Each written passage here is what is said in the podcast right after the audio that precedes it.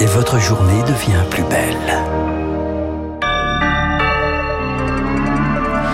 Bonjour et bienvenue sur Radio Classique. Il est 7h30. À la une ce matin, une trêve fragile à Gaza entre Israël et le djihad islamique palestinien. Elle est entrée en vigueur cette nuit. Après trois jours d'affrontements, ils auraient fait 44 morts côté palestinien. Bilan contesté par l'État hébreu. L'armée israélienne avait dit avoir mené des frappes sur des positions du djihad islamique en réponse à des roquettes tirées sur le sud de son territoire. Aux États-Unis, après 18 mois de négociations et nuit marathon de débats, le Sénat américain a adopté hier le grand plan anti-inflation de Joe Biden centré sur le climat et la santé. 430 milliards de dollars d'investissement, une victoire d'étape significative pour euh, le président à moins de 100 jours d'élections législatives de mi-mandat.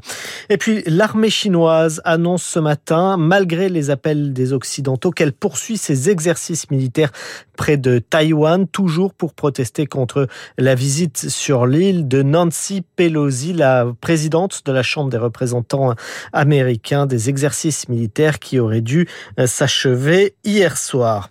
En France, le gouvernement veut augmenter de 12 milliards et demi d'euros, soit 11,4% les crédits alloués à l'éducation, au travail et aux solidarités dans le budget 2023. Annonce du ministre des Comptes publics, Gabriel Attal, ce matin dans le quotidien Les Échos parmi les priorités financées, la montée en puissance de l'apprentissage avec un objectif de 1 million d'apprentis d'ici à la fin du quinquennat. Et puis la vague de chaleur qui touche la France va se poursuivre cette semaine, prévient Météo France, avec un pic caniculaire attendu vendredi dans la plus grande partie du pays. Aujourd'hui, le Vaucluse et le Gard sont en vigilance orange canicule avec des températures maximales pouvant atteindre 35 à 37 degrés.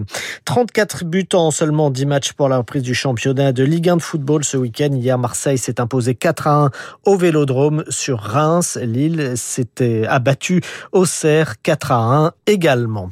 Merci d'écouter Radio Classique. Il est 7h32. Prochain rendez-vous avec l'actualité à 8h pour la matinale avec Gaël Giordana.